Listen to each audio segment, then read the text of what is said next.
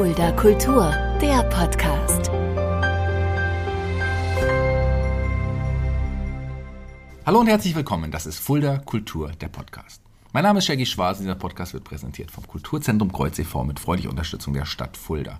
Jemand, der in dieser Stadt Fulda seit einiger Zeit ja wirklich in, in verschiedenen Orten anzutreffen ist, sei es in der Kommunalpolitik, sei es aber auch bei diversen Initiativen, gerade Welcome In, da werden wir gleich drüber sprechen. Heute bei mir Jochen Kohlert. Hallo Jochen. Hallo Shaggy, danke für die Einladung. Ja, schön, dass du da bist, freue mich sehr. Jochen, wie würdest du denn jemandem deinen Job beschreiben, was du machst? Ja, ja, das ist gar nicht so einfach. Ähm, manchmal bezeichne ich mich als Sozialarbeiter, ich bin aber kein Sozialarbeiter. Ähm, ich würde mich als Projektkoordinator bezeichnen. Ich koordiniere Projekte in der vielfältigsten Form.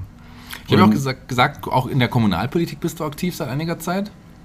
Ja, seit jetzt einem knappen Jahr bin ich äh, ehrenamtliches Mitglied des Magistrats. Ich bin quasi Stadtrat. Wir werden darüber reden, wir werden auch über deine Arbeit reden, aber wie bei jedem Gast hier bei Fulda Kultur fangen wir bei dir auch ganz vorne an. Du bist kein gebürtiger Fulderer, aber seit du in Fulda bist, bist du eigentlich hier aus der Szene nicht mehr wegzudenken, wenn ich das mal sagen darf. Aber du bist wo geboren? Ich komme aus dem schönen Frankenland, aus Kitzingen. Hast du damals schon gewusst, relativ früh, was du später mal machen willst oder wie kam das?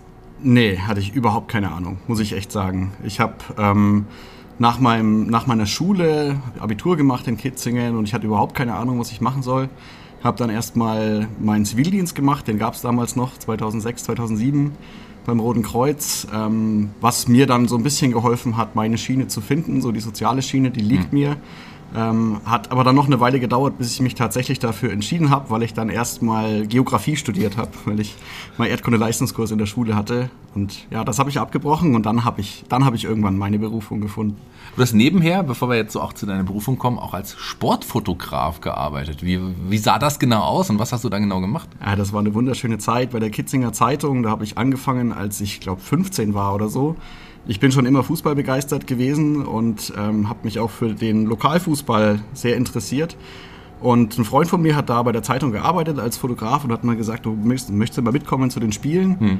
Und dann bin ich da mitgegangen, er hat Fotos gemacht, ich habe Bratwurst gegessen und irgendwann hat man mich bei der Zeitung kennengelernt und ich habe schon immer gerne fotografiert. Ja, und dann habe ich angefangen, jeden Sonntag Fotos zu machen bei Fußballspielen. Also wirklich unterste Ligen, B-Klasse, A-Klasse. Äh, hat aber immer Spaß gemacht. Du bist immer noch ein großer Fußballfan? Ich bin immer noch großer Fußballfan, aber ja. längst nicht mehr so leidenschaftlich wie früher. Früher war ich ja, alle zwei Wochen im Stadion. Heute ja. passiert es eher mal alle zwei Jahre. Und du bist Dortmund-Fan, lass mich raten. Definitiv nicht. nee, ich bin tatsächlich Fan von zwei Vereinen. Ähm, für den einen werden mich jetzt viele verurteilen. Ich bin Bayern-Fan, seitdem ich geboren wurde eigentlich. Keine Ahnung wieso. Und ich bin ein Köln-Fan, weil ja. ähm, mein bester Freund in der Schulzeit Köln-Fan war. Wir mhm. sind dann immer zusammen zu den Auswärtsspielen gefahren, Köln, München. Mhm. Ähm, viele Stadien besucht. Das hat mich immer begeistert, ja.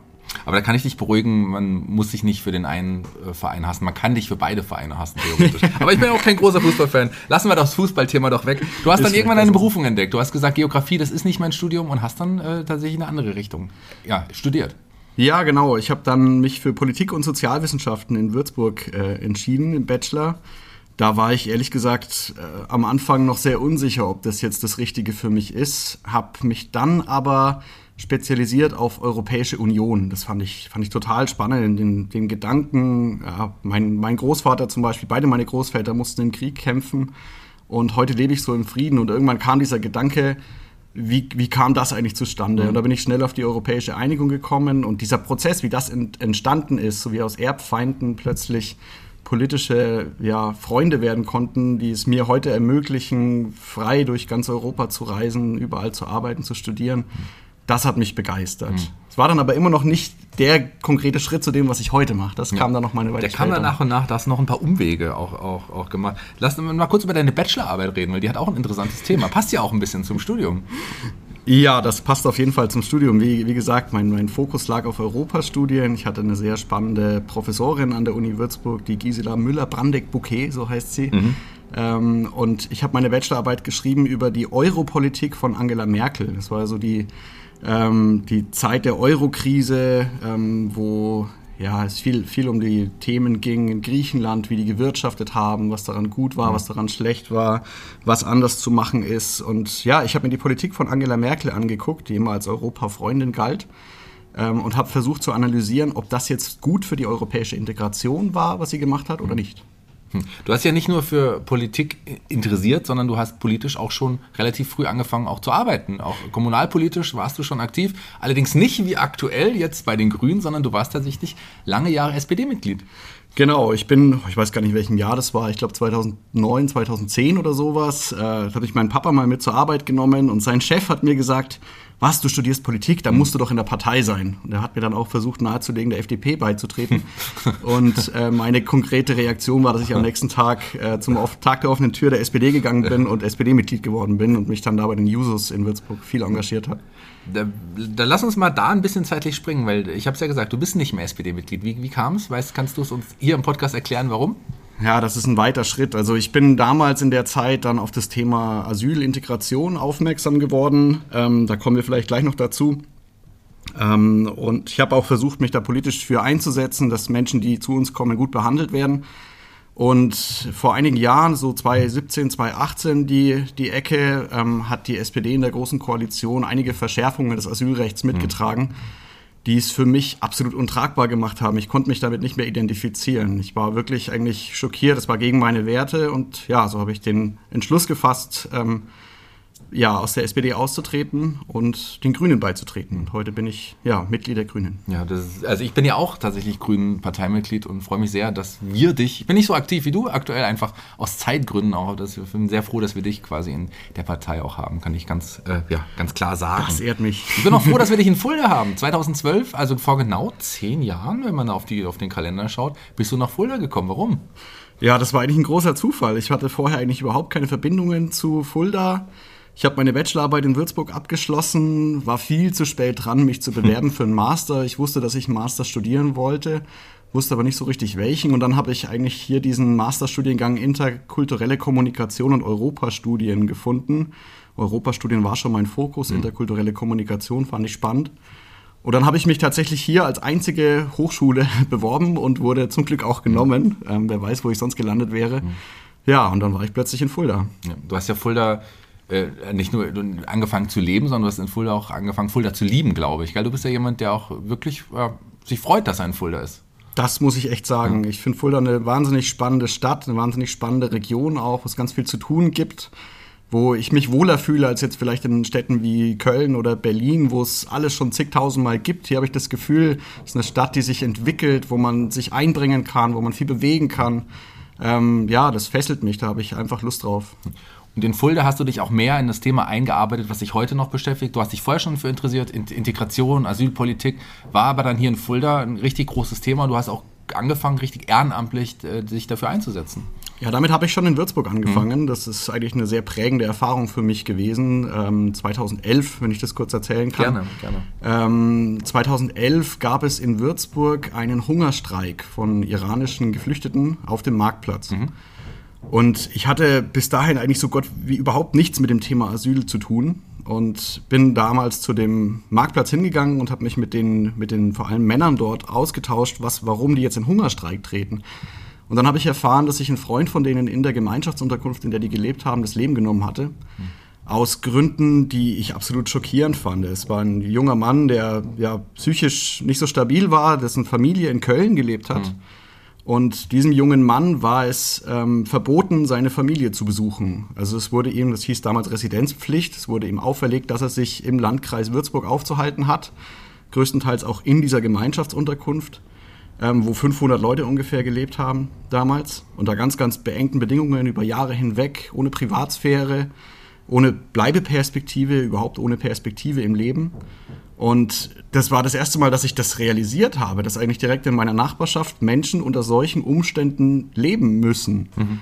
Und das hat mich sehr schockiert. Und damals ging das in Würzburg dann los. Ich habe versucht, mich für diese Leute dort einzusetzen, die eben für bessere Bedingungen, bessere Lebensbedingungen sich eingesetzt haben.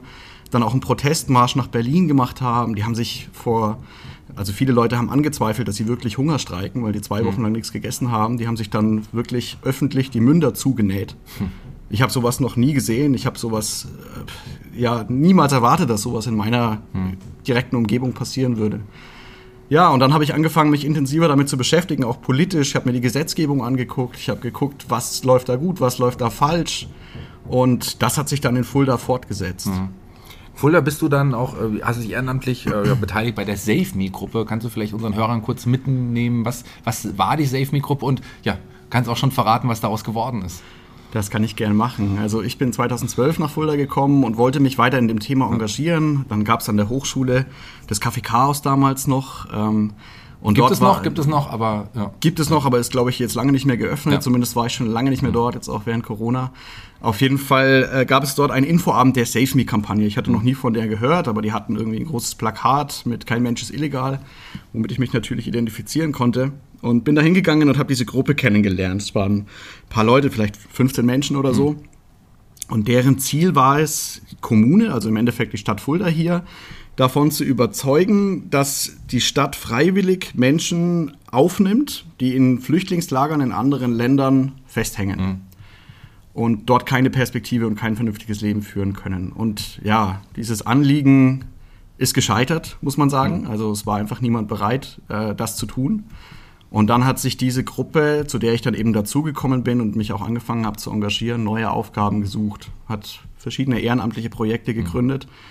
Ähm, die von Asylberatung bis zum Sportprojekt, bis zu Frauenprojekten oder auch einfaches Zusammenkommen von Menschen mit und ohne Fluchterfahrung mhm. hier in der Region, äh, die das zum Ziel hatten. Und aus dieser Organisation, können Sie ja verraten, ist dann auch ja, Welcome In später dann auch ähm, ja, hervorgegangen. Ja, das ist eine lange Geschichte, da ist unglaublich viel passiert. Also nimm uns doch mit, nimm uns mit. Also sehr, sehr gerne. Also ich kann, ich kann das mal sehr persönlich schildern, wie das für mich sich auch äh, ausgewirkt hat. Wir haben damals ähm, eben, nachdem wir den Fokus hatten, ähm, dass Leute hier aufgenommen werden und das nicht geklappt hat, haben wir den Fokus verändert und haben mhm. gesagt, okay, wir möchten auf die Menschen zugehen, die schon hier sind. Mhm.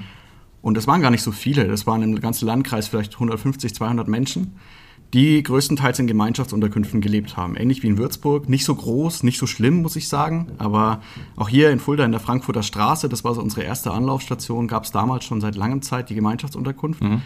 Und wir sind da am Anfang reingegangen und wollten mit den Menschen reden. Und es gab damals einen Hausmeister dort. Äh, der hat uns, hat sich total gefreut. Es war ihm, hm. war ihm was Neues, dass jetzt da einfach so junge Leute kommen und sich mit den Menschen austauschen wollen. Und ähm, Zwei, drei Wochen später wollten wir wieder dorthin und dann wurde es uns plötzlich verboten. Dann hieß es plötzlich, nee, ihr dürft hier nicht rein. Mhm. Da müsst ihr mit dem Hauseigentümer sprechen. Und dann haben wir versucht, mit dem Hauseigentümer zu sprechen und er hat gesagt, nee, ihr müsst mit dem Landkreis Fulda sprechen. Mhm. Und dann sind wir zum Landkreis Fulda gegangen und der Landkreis hat gesagt, nee, ihr müsst mit dem Hauseigentümer sprechen. Also irgendwie wollten die uns da nicht mehr drin haben. Mhm. Und dann haben wir schlicht und einfach äh, Bier, Bierbänke genommen und haben uns vor die Tür gesetzt und haben gewartet, bis die Leute rauskamen. Und mhm. das war ein Anfang dann eigentlich von dieser neuen Form des Engagements, weil wir so in Kontakt mit den Leuten gekommen sind. Die haben uns dann irgendwann eingeladen, dann durften wir auch in die Gemeinschaftsunterkunft, ähm, haben ganz, ganz äh, viele Aktionen mit den Leuten zusammen gemacht, haben äh, viele Freunde gefunden, muss ich echt sagen, die ich bis heute noch habe aus der damaligen Zeit. Und ähm, ja, so sind viele ehrenamtliche Projekte entstanden. Und irgendwann war klar, wir sind nicht mehr Save Me. Wir mhm. haben nichts mit dem Aspekt von Save Me zu tun. Wir wollen niemanden retten wir wollen Kontakt haben, wir wollen mit den Leuten, ja, angenehmen Kontakt haben und im Endeffekt für ein harmonisches Miteinander aller Menschen hier in der Region sorgen. Mhm. Und deswegen haben wir uns umbenannt, haben gesagt, Save Me sind wir nicht mehr, wir nennen uns Welcome Initiative. Mhm. Damals noch kein Verein. Ähm, wir hatten immer was gegen Vereine irgendwie. Wir wollten diese Vereinsmeierei nicht haben äh, wollten aber gleichzeitig die Gemeinnützigkeit bekommen. Haben es ja. dann zum Beispiel geschafft, eine gemeinnützige Initiative zu werden. Das war sau viel Arbeit, das wäre viel einfacher gewesen, einen Verein zu gründen. Ja. Aber nee, wir waren eine gemeinnützige Initiative. Das war, glaube ich, so 2014 die Ecke ja. dann. Ja, und dann kam 2015. Und 2015 sind ja sehr, sehr viele Menschen hier in die Region geflüchtet. Aus Syrien, aus dem Irak, aus dem Iran, Afghanistan. Und äh, es kamen in der Zeit auch wahnsinnig viele Ehrenamtliche dazu. Hm. War eine ganz spannende Geschichte. Ich war im Sommer 2015 gerade in Griechenland.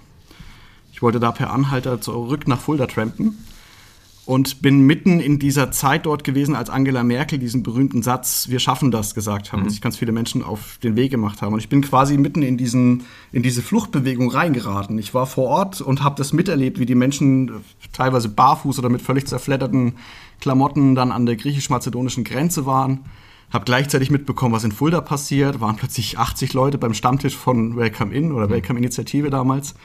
Und ähm, ja, dann bin ich zurück nach Fulda gekommen. Hier wurde die Zeltstadt gebaut oben im Münsterfeld.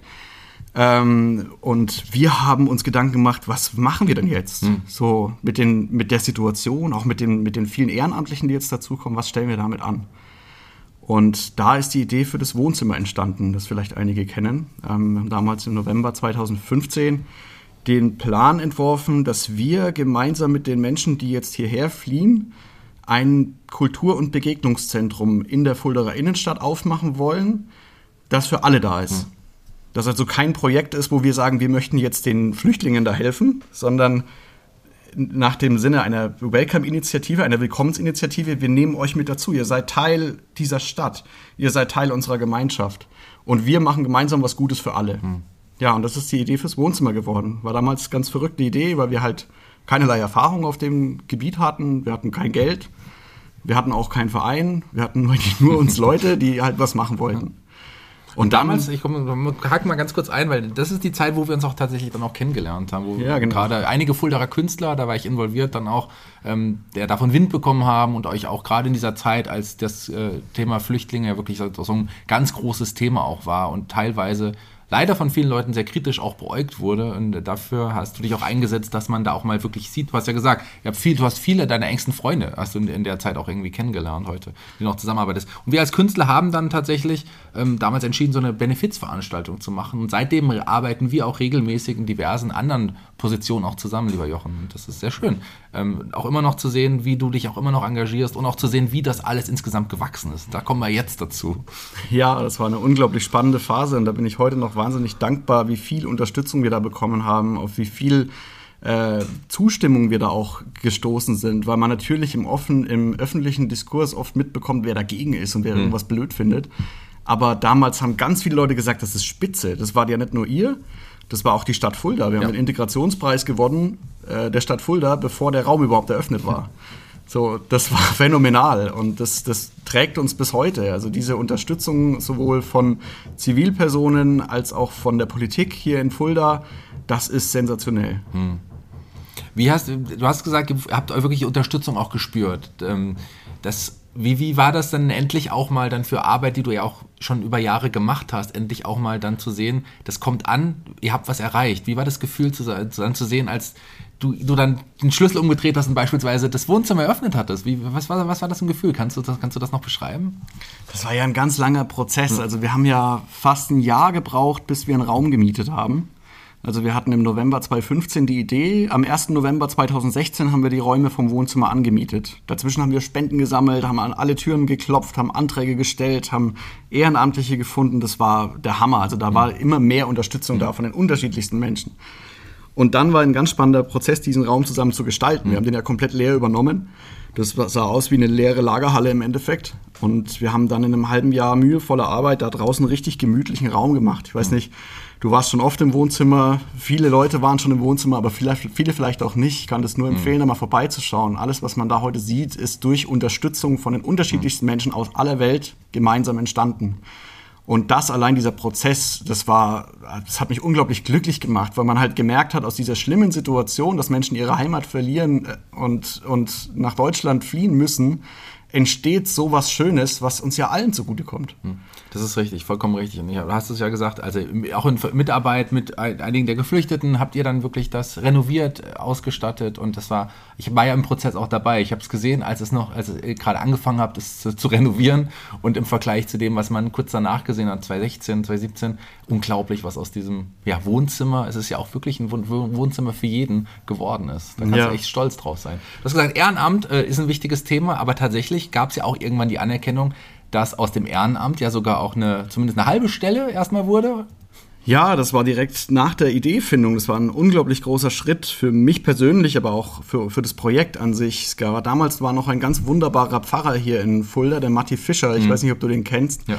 Der ist mittlerweile, glaube ich, in Finnland. Ähm, der, mit dem hatten wir schon jahrelang gut zusammengearbeitet, weil der auch die, die Lutherkirche war direkt ja neben der Gemeinschaftsunterkunft in der Frankfurter Straße. Wir hatten oft mit denen gemeinsam Aktionen gemacht. Und der hat diese Projektidee äh, mitbekommen hm. und hat sofort gesagt, ich will das unterstützen. Hm. Und der hat für uns einen Förderantrag gestellt bei der äh, evangelischen Kirche von Kurhessen-Waldeck. Und der wurde genehmigt und plötzlich, da war ich gerade mit meinem Studium fertig, ähm, hatte ich das Angebot, dass das mein Job wird. Ja.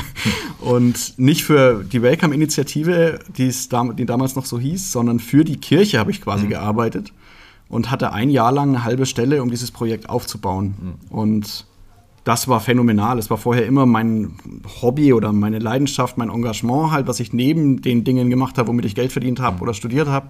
Da habe ich die unterschiedlichsten Sachen gemacht und plötzlich konnte ich das, was ich wirklich gerne mache, machen und ich konnte damit sogar meinen Lebensunterhalt äh, finanzieren. Das war für mich ein Riesenschritt. Hm, das kann ich, kann ich mir absolut vorstellen. Und das ist ja dann auch nochmal gewachsen, da reden wir gleich drüber. Lass uns kurz nochmal einen Sprung nochmal ein bisschen zurück machen, denn es gab ja noch andere Sachen, die dich geprägt haben, die ja, das aus dir gemacht haben, was du heute bist. Du hast ja auch, ähm, um nochmal zum Studium zurückzukommen, da schon als wissenschaftlicher Mitarbeiter gearbeitet. Auch das hat dich ja sehr geprägt. Das war eine meiner ersten Erfahrungen in Fulda. Ich habe während meines Bachelors habe ich alle möglichen Nebenjobs gemacht, um mein Geld zu verdienen. Hm. Ich habe Pizza ausgeliefert, ich habe am Fließband Fensterheber bei Brose zusammengeschraubt, ich habe bei der Post äh, DHL-Container ein- und ausgeladen, äh, die unterschiedlichsten Jobs gemacht, die mir eigentlich keinen Spaß gemacht haben, die ich halt machen musste, weil ich halt irgendwie Geld gebraucht habe. Und dann bin ich in Fulda angekommen. Da ähm, hatte ich mein erstes Seminar beim Herrn Platzer, Professor Platzer für Europastudien. Mhm. Der war damals noch an der Hochschule. Und ich hatte das erste Seminar Einführung Europawissenschaften und das hatte ich halt schon zigmal gemacht. Mhm. Nach dem Seminar gehe ich zu dem Herrn Platzer und sage, Herr Platzer, ich würde gern mehr machen, ich, ich weiß das schon. Dann hat er gesagt, kommen Sie doch bitte mal später in mein Büro. Und dann hat er mir quasi direkt angeboten, sein wissenschaftlicher Mitarbeiter zu werden. Mhm. Und das war für mich ein Riesenschritt. Ich habe vorher immer das Gefühl gehabt, ich mache was Brotloses. So, mhm. ich äh, studiere was, was mich interessiert, was mir aber nicht so wirklich jetzt weiterhilft in meinem Leben. Und plötzlich hatte ich da die Möglichkeit, das zu machen, was ich gerne mache und dafür auch noch Geld zu bekommen. Das mhm. war auch für mich ein Riesenschritt, ja. Ich würde gerne noch mal ein paar Personen ansprechen, die du wir am Rande mal angesprochen haben, aber die auch ja, total entscheidend auch für dich sind. Äh, deine Eltern haben dich natürlich auch, auch sehr geprägt. Ich glaube, ähm, deine Eltern sind auch sehr stolz auf das, was du mittlerweile erreicht hast, oder? Ich glaube ja. ja, meine Eltern haben mich, haben mich sehr geprägt, definitiv. Habe ich auch viel drüber nachgedacht in den letzten Jahren. So viele Erinnerungen aus meiner Kindheit gehen irgendwie auch auf zum Beispiel Demonstrationen zurück. Ich erinnere mich, dass ich als kleines Kind bei Demo Demos für Bund Naturschutz und Greenpeace und so dabei mhm. war. Dass meine Eltern sich immer gegen Atomkraft zum Beispiel engagiert haben. Ich bin 86 geboren, mhm. als Tschernobyl in die Luft gegangen ist. Das heißt, es ist tief in der Familien-DNA verankert, diese Angst vor, vor Atomkraft zum mhm. Beispiel. Und ähm, das, hat mich, das hat mich total geprägt. Was, was mich auch total umgehauen hat, ich habe vor ein paar Jahren, als ich umgezogen bin, mein, mein Zeugnis von meiner ersten Klasse gefunden. Mhm. Da hat man ja keine Noten, sondern nur so eine kurze Beschreibung im Endeffekt. Und da stand drin, ich hätte einen ausgeprägten Sinn für Gerechtigkeit. Mhm. Und das kann, das kommt nicht von, das kommt von meinen Eltern, ja, auf ja, jeden ja, Fall. Ja. Die haben sie mich einfach geprägt in der Hinsicht, definitiv. Ja, das kann ich mir vorstellen. Andere prägende Erfahrungen, und da springen wir jetzt auch so ein bisschen, äh, Pulse of Europe auf dem, was am Uniplatz, gell? Da, da ähm, das war auch eine Veranstaltung, die du, glaube ich, bis heute nicht vergessen hast. Das ist was, was ich nie vergessen werde. Das war eigentlich mein erster Auftritt bei einer Demo, das erste Mal, dass ich eine Rede gehalten habe. Hm ich hatte, seitdem ich im Teenageralter war, eigentlich immer Angst vor Gruppen zu sprechen.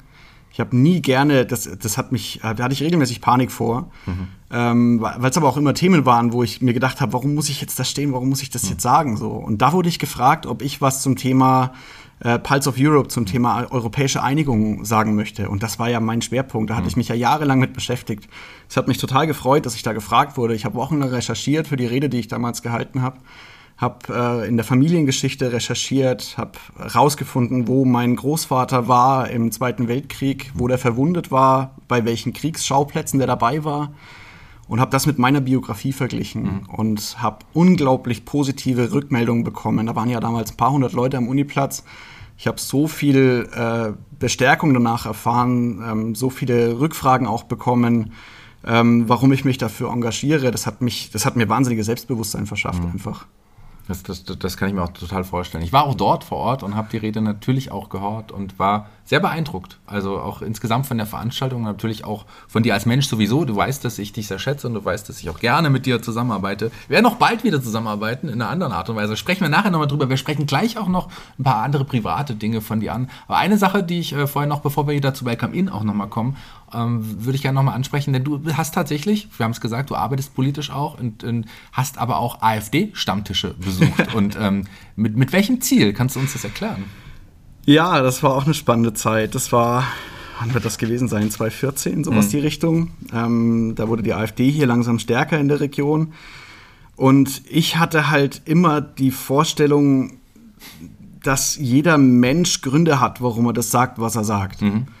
Und so wie ich die Gründe habe, warum ich mich für geflüchtete Menschen einsetze, werden die Menschen Gründe haben, warum sie dagegen sind. Mhm. So. Und ich dachte, das ist doch eigentlich total wichtig, dass man gerade mit den Menschen redet. Dass man gerade dahin geht und die Argumente, die man hat, die Erfahrung, die man hat, mhm. mit den Leuten teilt. Mhm.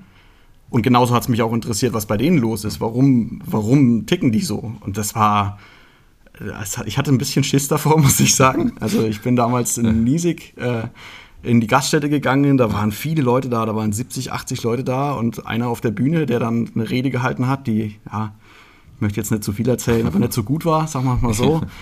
ähm, und viele danach applaudiert haben, aber es kam überhaupt nicht zu einer Debatte, es kam ja. überhaupt nicht zu einer Diskussion, es war mehr einfach, einer steht vorne, die anderen jubeln und das war's. Und dann, dann gab es danach eben die Möglichkeit, Fragen zu stellen und dann haben alle möglichen Leute aus dem Publikum nicht wirklich Fragen gestellt, sondern eigentlich den da vorne bestärkt. Und dann habe ich meinen Beitrag quasi bis ganz zum Schluss aufgehoben, habe mich gemeldet und hab, bin dann vorgegangen und habe gesagt, dass ich das halt anders sehe und habe von meinen persönlichen Erfahrungen mhm. Erzählt vor 70, 80 Leuten. Und dann, das war total spannend, weil ein Teil der Leute haben zugehört, ja. haben wirklich zugehört, haben auch teilweise sogar zugestimmt in, mhm. in, einigen Dingen und andere haben mich ausgebuht, haben mich angeschrien, haben mich gut Mensch bebrüllt und weiß der Himmel was. Und das Spannende war, dass im Anschluss daran eine Diskussion entstand. Mhm.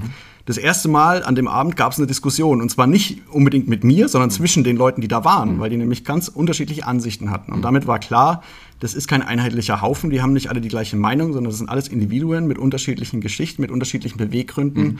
und unterschiedlicher Bereitschaft, auch zuzuhören und Argumente zuzulassen. Da erübrigt sich eigentlich meine Frage, ob du es wieder machen würdest, wenn sich die Möglichkeit ergeben würde. Ja, es, damals hatte ich den Vorteil, dass keiner mich kannte. Ja. Ich bin da einfach hingegangen und die haben, die haben gedacht, ich bin halt so ein junger Neuer, der Interesse an der AfD hat. Mhm. Und ich habe ja auch nichts gesagt während der ganzen Veranstaltung bis zum Schluss. Und ich bin danach dann nochmal hingegangen, da war es schon was ganz anderes, weil die von vornherein wussten, da sitzt einer, der, der hat was anderes äh, im Kopf und mhm. so. Und dann kam auch, das war von Anfang an eine andere Veranstaltung. Ich glaube, heute, heute begegne ich den äh, Kollegen und ja, eigentlich keine Kolleginnen, sondern nur Kollegen, ja. äh, dann tatsächlich in der Politik, in politischen Gremien. Und da ist es natürlich was ganz anderes. Ja, so, wenn klar. ich jetzt als grünen, grüner Stadtrat zu einem AfD-Stammtisch gehe, dann weiß ich nicht, ob die das überhaupt zulassen würden. Ja, dann würdest du wahrscheinlich nicht so willkommen geheißen werden. Wie Wahrscheinlich nicht, aber vom Prinzip her bin ich immer noch davon überzeugt, man muss mit Menschen reden, man muss Argumente austauschen, das ist Teil unserer demokratischen Kultur. Ja, willkommen geheißen ist wieder ein gutes Stichwort, da wieder zurück zu Welcome In zu kommen. Du hast es gesagt, wir sind jetzt 2017, du warst Angestellter bei der evangelischen Kirche, Kirche in dem Fall so. Allerdings wurde dann tatsächlich auch eine Stelle geschaffen in der Initiative Welcome In. 2017, ja, genau. 2018 so, ja? Das war dann der große Schritt für uns als Organisation Organisation. Wir haben dann doch den Schritt gemacht und mhm. haben einen Verein gegründet, weil wir einfach gemerkt haben, das brauchen wir. Wir, hatten einen, wir mussten einen eigenen Mietvertrag ja abschließen. Äh, wir wollten Förderanträge stellen, um Projekte umzusetzen, die vielleicht auch mehr sind als nur in Anführungszeichen Ehrenamt. Das mhm. Ehrenamt ist unglaublich wichtig. Ohne Ehrenamt gäbe es uns nicht. Aber für manche Dinge wie Verwaltung oder, oder Koordination und solche Dinge, das kann man von niemandem ehrenamtlich erwarten. Mhm. Deswegen haben wir uns entschlossen, einen Verein zu gründen. Und das ist war im September 2017 und gleichzeitig haben wir Förderanträge ans Land Hessen gestellt mit Unterstützung der Stadt und haben dann seitdem eigentlich eigene Angestellte. Ich mhm. wurde dann eine mit Sarah, mit meiner Kollegin zusammen, der erste Angestellte. Sarah Herrlich, auch, auch Sarah Herrlich, auch eine Institution ja, eigentlich. Eine wichtige Frau, die auch wichtige Arbeit leistet. Auch bei ja, die hält uns den Rücken frei in allen verwaltungstechnischen Dingen. Mhm. Ohne die Sarah wären wir aufgeschmissen. Ähm, ja, und dann, dann wurden wir quasi zu so einer Art kleinem Sozialunternehmen, würde ich jetzt mal sagen, mhm. was wir ein paar, paar Jahre vorher für absolut undenkbar gehalten hätten, glaube ich. Und ihr seid ja nochmal gewachsen in einer anderen Richtung. Zum Studio kommen wir auch gleich und auch zu der Bedeutung jetzt auch für den Stadtteil, wenn man so will. Aber lassen wir kurz nochmal ein paar Namen in den Raum werfen. Was ist, du bist auch ja, Projektkoordinator von Man United gewesen, also nicht von Manchester United, dem, dem englischen Fußballverein, sondern ja, Man United, also mit E, Man United, vereinte Männer quasi. Ähm, das war ein Projekt, was mir auch total auf dem Herzen lag, weil ähm, ich so das Gefühl habe, im öffentlichen Diskurs werden Männer, gerade auch Männer mit Migrationshintergrund, oft als Problemverursacher abgestempelt. Die Männer machen Probleme oder vielleicht lösen sie noch Probleme. Das ist noch so der positive Aspekt. Aber dass Männer auch Probleme haben, ja das wird oft ausgeblendet. Und das besonders bei, bei geflüchteten Männern, die hier in, in völligen äh, Rollenwechsel vollziehen müssen, ja, die in ihren Heimatländern vielleicht noch der Ernährer waren, was mhm. ja Männer hierzulande auch oft noch sind, und hier plötzlich in die Situation von Hilfesuchenden äh, gedrängt werden, die in Massenunterkünften leben, die eigentlich überhaupt nicht der Rolle, die sie gewohnt sind, nachkommen können. Mhm. Und die zu zu motivieren und zu begleiten und gemeinsam zu überlegen, wie wollen wir als Männer eigentlich sein? Wie, ja, sagen immer, wir wollen kein traditionelles Männerbild, aber was ist denn dann die Alternative? Also, wie wollen wir als Männer eigentlich sein? Ja, ja. Das, äh, das ist eine Frage, die mich immer beschäftigt hat. Und da haben wir auch einen Projektantrag gestellt, auch mit der, mit der Unterstützung der Stadt, diesmal bei der Robert-Bosch-Stiftung. Und wir haben jetzt zweieinhalb Jahre lang ein Männerprojekt betrieben. Die Förderung lief jetzt aus im Februar. Mhm. Aber du hast vielleicht mitbekommen, jetzt auch die Tage, das Projekt existiert weiter. Wir haben eine Kunstausstellung äh, gemacht zum Thema äh, Gewalt gegen Frauen oder keine Gewalt gegen Frauen. Die hängt jetzt im Stadtschloss, wurde mhm. vorgestern vom Oberbürgermeister eröffnet. Also das Projekt ist immer noch aktiv. Nicht mehr durch mich, ich bin Papa geworden und habe mich da aus der Koordination so ein bisschen mhm. rausgezogen. Machen jetzt zwei wunderbare Kollegen von mir. Ähm, ja, spannendes Projekt. Über das Papa-Sein werden wir auch gleich nochmal ganz kurz sprechen, denn deine Frau hast du ja auch übers Welcome In kennengelernt, das ist richtig, oder? Das ist tatsächlich so. Wir haben uns schon äh, relativ früh sogar kennengelernt. Das müsste auch schon so 2016 gewesen sein. Da waren wir aber lange nicht zusammen. Wir waren beide noch in anderen Beziehungen und sie hat damals auch ein Praktikum bei uns gemacht, hat sich maßgeblich daran beteiligt, das Wohnzimmer auch aufzubauen. Mhm. Und ja, gefunkt hat es dann erst ein paar Jahre später. Hm, die gute Natalie ist ja heute jetzt äh, die Mutter ja, deines Kindes auch. Ja. Und ähm, wie hat das, sich das Leben verändert, seit du Natalie kennengelernt hast und vor allem seit du Vater geworden bist? Ja, es hat irgendwie, als wir zusammengekommen sind, hat es relativ schnell Klick gemacht. Es war, ich habe ah ja schon, schon viel erlebt in meinem Leben, aber mit Natalie war ich sofort auf einer Wellenlänge. Es war mir relativ schnell klar, dass das genau das Richtige, dass sie genau die richtige für mich mhm. ist. Ich habe auch, ich glaube, sieben, acht Monate nachdem wir zusammengekommen sind, habe ich auch schon einen Antrag gemacht, direkt mhm. in Albanien damals. Mhm. Und sie hat ja gesagt, zum Glück. Ähm, ja, und dann war ich plötzlich Teil einer Familie, einer eigenen Familie. Und ja, wenige Zeit später ist dann auch unser Sohn Felix zur Welt gekommen. Mhm. Ja, und jeder, der Papa ist, weiß, damit ändert sich alles. Mhm. Vom von den Schlafenszeiten hin zu dem, was einen interessiert, zu dem, wofür man Zeit hat, worauf man Lust hat. Alles ist anders. Wir sind ins Grüne gezogen. Wir wohnen jetzt nicht mehr in der Innenstadt in WGs, sondern wir wohnen jetzt in Kemmerzell im mhm. Grünen. Einen großen Garten an der Fulda, machen den gerade zusammen, richten den richtig schön her. Mhm bauen uns unseren eigenen kleinen Kinderspielplatz quasi. Alles, alles ändert sich. Der Lebensmittelpunkt ist ein anderer. Du hast gesagt, du hast in Albanien den Antrag gemacht. Der Nathalie teilt auch eine andere große Leidenschaft mit dir, das Reisen. Ja, das Reisen verbindet uns sehr. Es hat, hat sich jetzt auch ein bisschen geändert, seitdem, seitdem wir ein Kind haben. Wobei ihr wart mit dem Kind doch auch direkt, äh, als es nur wenige Wochen, Monate alt war, schon unterwegs. Das stimmt, ja. ja. Die erste Reise, die wir zusammen unternommen haben, war in den Iran. Wir sind zwei, was war das, 2018? Ja, 2018 müsste ja. das gewesen sein, sind wir zusammen in den Iran geflogen, sind einen Monat durch den Iran gereist. Teilweise auch per Anhalter, haben unglaublich schöne Geschichten dort erlebt, wahnsinnig tolle Menschen kennengelernt. Und ähm, ja, waren seitdem immer wieder Reisen in Marokko, auch eben in Albanien, sind viel durch den Balkan gereist, eine meiner absoluten Lieblingsregionen. Mhm. Ähm, und auch deswegen habe ich in Albanien einen Antrag gemacht. Lass uns zurück jetzt zum Wohnzimmer auch, auch springen. Ich habe gesagt, wir sind noch nicht zu Ende mit dem Wachstum. Ähm, es kam ja noch ein weiterer Raum hinzu, der direkt um die Ecke des Studio.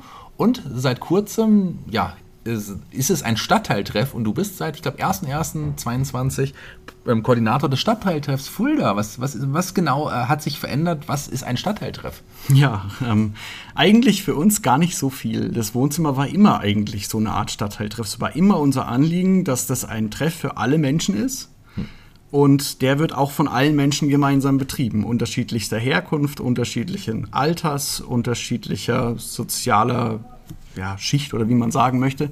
Ähm, und das Schöne war, dass die Stadt Fulda das erkannt hat und dass sie das auch gewertschätzt hat. Mhm. Die haben 2020 haben sie uns, nachdem wir uns beworben haben, als allerersten Stadtteiltreff der Fuldaer Innenstadt ähm, gefördert mhm. und auch so bezeichnet. Und das ist ein Riesenschritt für uns, weil damit quasi das eigentliche Konzept von uns auch klar nach außen äh, gekehrt wird. Viele haben uns, glaube ich, oder nehmen uns vielleicht immer noch als so eine Art Ausländertreff wahr.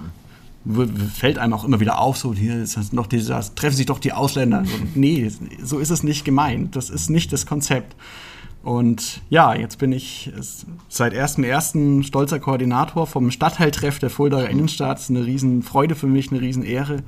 Ähm, macht mir wahnsinnig viel Spaß. Jetzt auch, wo Corona wieder mehr zulässt, werden wir ganz, ganz aktiv und machen ganz viele schöne Sachen.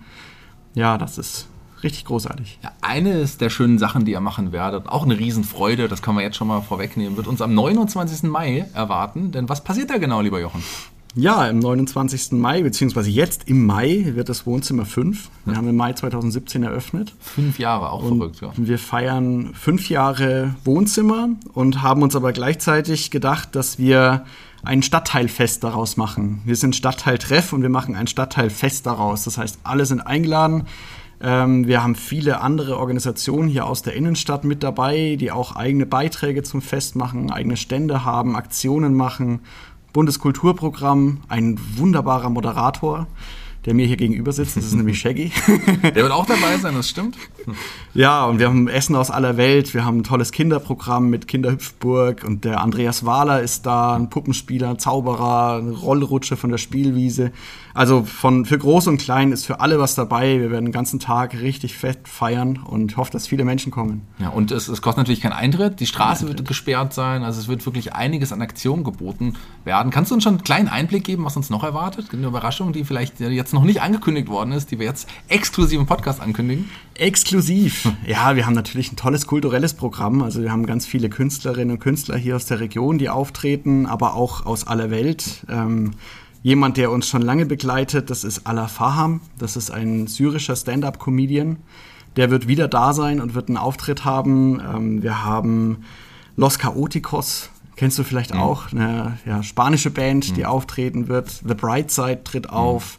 Ähm, die L14 ist ganz stark vertreten, die Erneuerbar ist vor Ort, die Drums of Panama mhm. werden spielen, Sehr das schön. Weltorchester der Stadt tritt auf. Also wir haben Musik, wir haben, ja, wir haben ganz, ganz viel. Wir machen jetzt, wir haben noch gar keine Werbung gemacht, das kommt ja noch. Das, das kommt ja noch, damit fangen wir jetzt gerade an. Und vor allem für mich auch immer ein Highlight, weil ich auch immer bei allen Festen von, vom Wohnzimmer auch da war, ist natürlich auch das kulinarische Angebot da. Das, das ist wohl vernachlässigen. So. Da. Das ist wohl so. Wir, sind, wir werden wieder Essen aus aller Welt da haben, Leute, die sich viel, viel Mühe geben, um für den Abend was richtig oder für den Tag was richtig Leckeres vorzubereiten. Also da, das ist sowieso ein Wahnsinns-Highlight in meiner Arbeit, ist das Essen, was ich so alles schon probieren durfte dank meines Jobs. Das ist echt eine Freude. Ja, das ist der Hauptgrund, warum du es eigentlich machst. Ja, nur eigentlich. Essen. Das, nur. Ist wirklich, wirklich toll. Ich also alles vergessen, was ich bisher gesagt habe. Es geht nur ums Essen. 29. Mai, Robert-Kircher Straße, direkt unten vorm Wohnzimmer. Direkt auch um die Ecke vom Kulturzentrum Kreuzbüro. Also auch, Richtig. Auch, auch wir sind, werden in irgendeiner Art und Weise sicherlich noch vertreten sein. Da freue ich mich auch schon.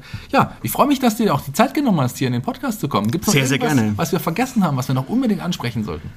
Wie kann man denn äh, eure Arbeit unterstützen? Das vielleicht. Wie man uns unterstützen kann in ganz vielfältiger Form. Ich meine, man kann bei uns mitmachen. Man kann, die einfachste Form, uns zu unterstützen, ist vorbeizukommen und Teil dieses Projekts zu sein. Man muss gar nicht mal unbedingt so viel machen. Es ist, das, der Raum lebt davon, dass Menschen unterschiedlichster Hintergründe zu uns kommen und teilhaben, sich mit den Leuten unterhalten, ähm, den Stadtteiltreffen mit Leben füllen. Das ist das Einfachste, wie man uns unterstützen kann. Natürlich freuen wir uns auch über Spenden oder über Leute, die sich ehrenamtlich engagieren möchten.